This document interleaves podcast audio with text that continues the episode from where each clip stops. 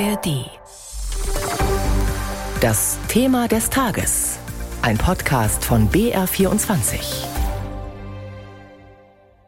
Mitmischen war jetzt drei Tage lang das Motto beim Bayerischen Rundfunk. Rund 250 Interessierte aus ganz Bayern waren in den Redaktionen und Studios jeweils einen Tag lang zu Gast.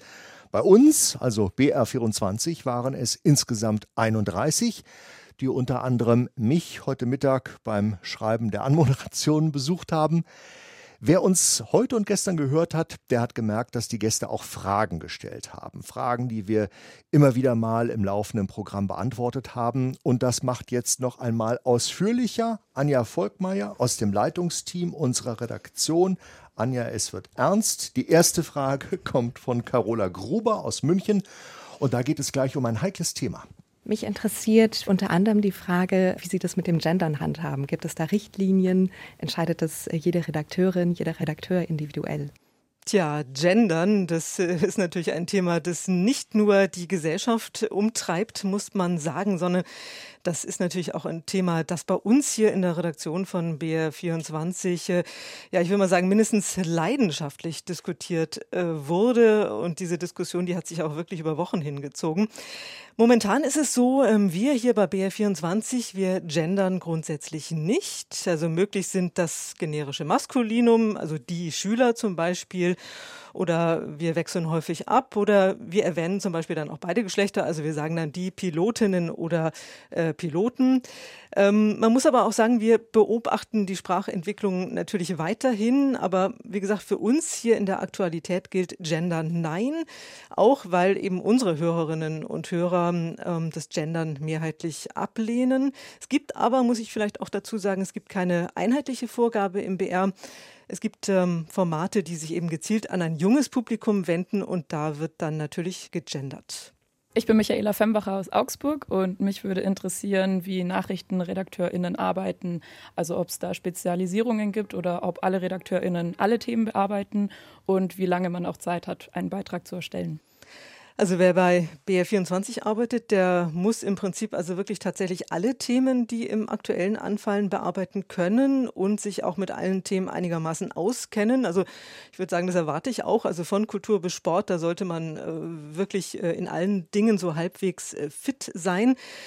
Manchmal allerdings äh, sind die Details ja wirklich ziemlich kompliziert und dann hat man aber hier in dieser ja doch recht großen Redaktion auch fast immer das Glück, dass gerade jemand am Nachbarschreibtisch sitzt, der ähm, sich dann aus irgendeinem Grund äh, auskennt, da vielleicht nochmal ein Spezialwissen auch hat und da ist man natürlich dann sehr, sehr dankbar auch, äh, vielleicht zum Beispiel auch, weil er Korrespondent oder Korrespondentin war oder zum Beispiel aus der Wirtschaftsredaktion kommt, da auch arbeitet.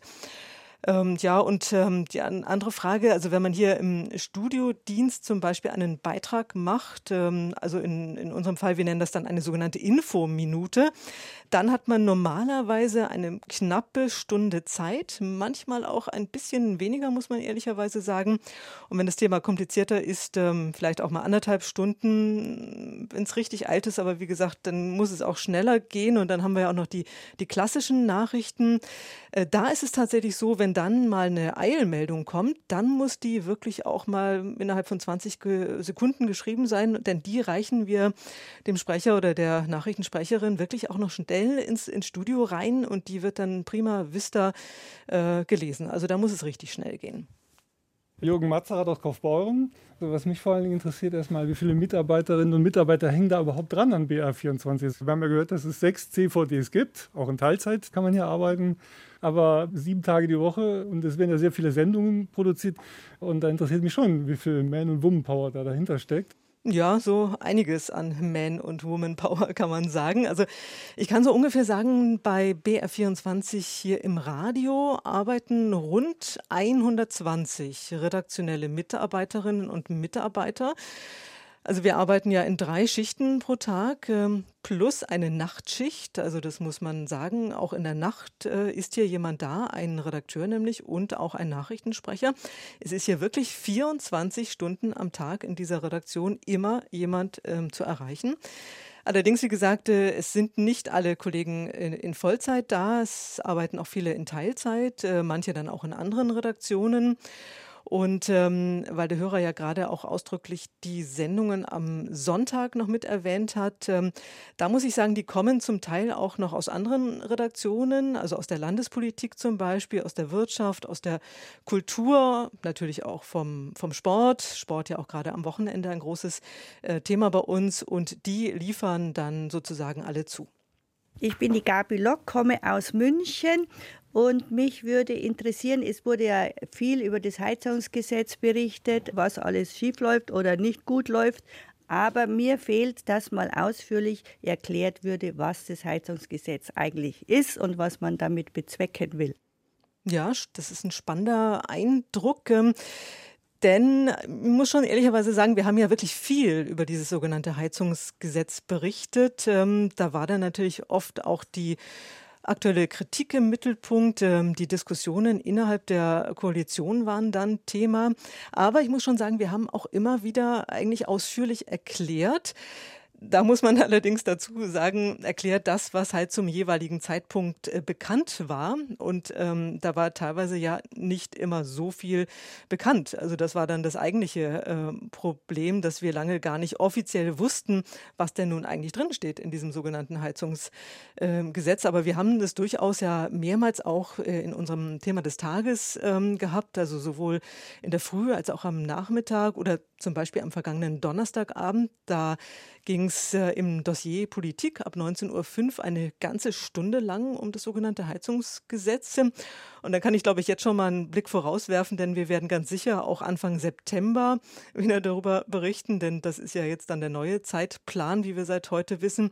Dann soll der Bundestag darüber abstimmen und äh, auch das kann ich sicherlich schon mal äh, verraten. Wir werden dann sicherlich auch im September dieses sogenannte Heizungsgesetz und die Inhalte dann auch nochmal zum Thema machen in, in Sonntags um 11 in unserem Hörertalk. Ich bin Thomas vom Queeren Alpenverein in München. Mich interessiert besonders die Frage, wie was zur Nachricht wird, weil ich öfters Nachrichten höre, wo ich mir denke, das ist keine Nachricht, sondern da will nur jemand, dass es eine Nachricht ist, aber da ist überhaupt nichts. Äh, wie schafft ihr das, dass dieser Filter funktioniert und dass da nicht Organisationen oder Politiker aufs Radio kommen, die eigentlich überhaupt nichts Neues zu sagen haben, sondern nur möchten, dass ich was höre von ihnen? Ja, das ist natürlich wirklich eine schwierige Frage. Es ist aber auch ja, fast die mitentscheidende Frage. Also natürlich haben wir ganz viele Kriterien, äh, wie wir mit Themen umgehen. Also sie müssen natürlich zum Beispiel vor allem relevant sein für unsere Hörerinnen und Hörer. Also Beispiel ein neues Gesetz, äh, das 80 Millionen Menschen äh, betrifft. Ähm, das ist natürlich wichtiger als ein Fußballspiel. Da werden wir, glaube ich, viele zustimmen. Ähm, aber ganz so einfach ist es dann auch wieder nicht. Also ist aber zum Beispiel gerade ein Länderspiel zu Ende gegangen, vielleicht von der DFB 11, von den Frauen oder von den Männern, dann kann es natürlich auch schon sein, dass das zur ersten Meldung wird, einfach weil es schlicht neu ist ähm, und weil es jetzt vielleicht dann auch die meisten Menschen interessiert. Ähm, ich kann noch ein bisschen ähm, ja, verraten, dass alleine unserer BR24 interne Leitfaden für gute Nachrichtenmeldungen, den gibt es nämlich tatsächlich, der umfasst 31 Seiten, also wirklich ein komplexes Thema. Und vielleicht noch mal ein anderes Beispiel, um zu sagen, wie kompliziert das Ganze ist. Es gibt ja diesen schönen Spruch, ähm, wenn in China ein Sack Reis umfällt, dann interessiert es eigentlich keinen. Aber auch da muss man sagen, so einfach ist es dann auch wieder nicht.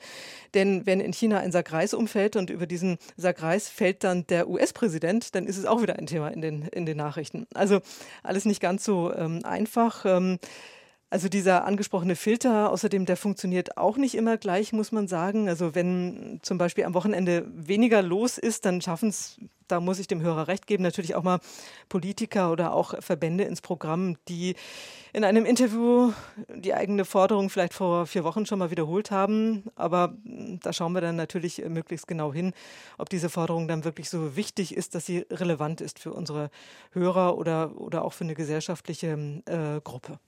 Hi, mein Name ist Till Antoni Wiesbeck, ich komme aus Augsburg. Und meine Frage wäre, Sie haben schon kurz gesagt, was Ihre Motivation war, in Journalismus zu gehen, die Welt zu retten. Welche Motivationen haben Kolleginnen, Journalisten zu sein, Journalistinnen? Also bei mir muss ich sagen, also ich bin ein riesiger Radiofan schon als Kind gewesen. Ähm, ich komme aus Hamburg ähm, und war schon als Schülerin beim Radio, beim Norddeutschen Rundfunk, habe da schon Radio gemacht. Bin auch sehr neugierig. Also mich hat das einfach immer alles fasziniert, aber da würde ich den Ball gerne mal zurückspielen an Carsten äh, Kühntop. Ähm, denn Carsten, du warst ja auch lange im, im Ausland, du warst in Tel Aviv, du warst in, in Kairo. Was ist denn deine Antwort auf diese Frage? vergiss bitte nicht Amman. Ach, Entschuldigung, Carsten. Vergiss bitte nicht Dubai. Um Gottes Willen, soll ich nochmal anfangen? es war natürlich eine großartige Zeit. Also 15 Jahre für die ARD in Nordafrika, in Arabien, im Nahen Osten. Jeden Tag habe ich neue Leute kennengelernt. Jeden Tag habe ich Neues gelernt, was ich vorher noch nicht wusste und äh, konnte berichten. Ähm, spektakulär. Muss aber auch sagen, ich bin nach diesen 15 Jahren doch jetzt wieder ganz glücklich und zufrieden, wieder hier zu sein. Das ist schön, du freust dich, dass du bei uns bist. Das hören wir natürlich gerne. und wir hören nochmal eine Hörerin, äh, bei der es auch um Auslandskorrespondenten geht. Ich bin die Ursula aus Ottobon. Ich habe lange im Ausland gelebt und mich interessiert insbesondere Ihre internationale Berichterstattung aus den Krisenherden. Äh, wie viel Auslandskorrespondenten haben Sie? Und was ich immer bewundere, weil ja so viel in der Welt passiert, die Ruhe, mit der diese Nachrichten vorgetragen werden. Wie schaffen Sie das persönlich? Also die ARD, jetzt komme ich mit Zahlen, die hat 28 Auslandsstudios in der Welt. Ähm, da arbeiten insgesamt ungefähr 100 Korrespondentinnen und Korrespondenten. Die arbeiten für alle ARD-Sender, also auch für Dreisat, für Phoenix, für Arte, für die Deutsche Welle. Und der Bayerische Rundfunk, der betreut federführend die Studios in Tel Aviv, in Wien, in Istanbul und in Rom, hat aber auch eigene Leute zum Beispiel in Washington oder in, in Brüssel. Und also das nur als Beispiel. Ähm, ja, und mit der Ruhe, ähm, da muss ich sagen, das ist bei mir ist das so ein bisschen Mentalitätssache. Ich bin äh, mit einer gewissen Grundgelassenheit gesegnet. Ähm, man muss aber auch sagen, bis zu einem gewissen Grad kann man das sicherlich auch lernen. Also wenn man viel live macht, dann ist das halt irgendwann auch nicht mehr ganz so aufregend. Wobei ich gerade feststelle, es ist schon ein bisschen aufregend, äh, Fragen zu beantworten, statt sie zu stellen, was ja normalerweise mein, mein Handwerk ist. Mitmischen. Die dreitägige Aktion beim Bayerischen Rundfunk war unser Thema des Tages heute Nachmittag. Das war live im Studio. Anja Volkmeier aus dem Team der Redaktionsleitung von BR24. Danke, Anja. Wenn Ihnen dieser Podcast gefallen hat, dann gefällt Ihnen vielleicht auch die Radioreportage. Wir haben jetzt wieder die Eingangshalle erreicht, also den Ort, der kurz hinter dem eigentlichen Höhleneingang liegt, der mit einem Eisentor versperrt ist. Du musst da noch weitergehen. Genau. Im Dunkeln. Nee, noch weiter zu uns her. Interessante Menschen und gute Geschichten aus Politik, Gesellschaft und Kultur. Ich will eher, solange ich kann, auf die Schule gehen und solange ich kann, äh, mich weiterbilden und dann erst arbeiten, weil arbeiten werden wir eh alle, bis wir alt werden. Und dafür habe ich noch lange Zeit, denke ich. Authentisch und nahe dran. Die Radioreportage gibt es jeden Tag neu in der ARD Audiothek. Hören Sie doch mal rein.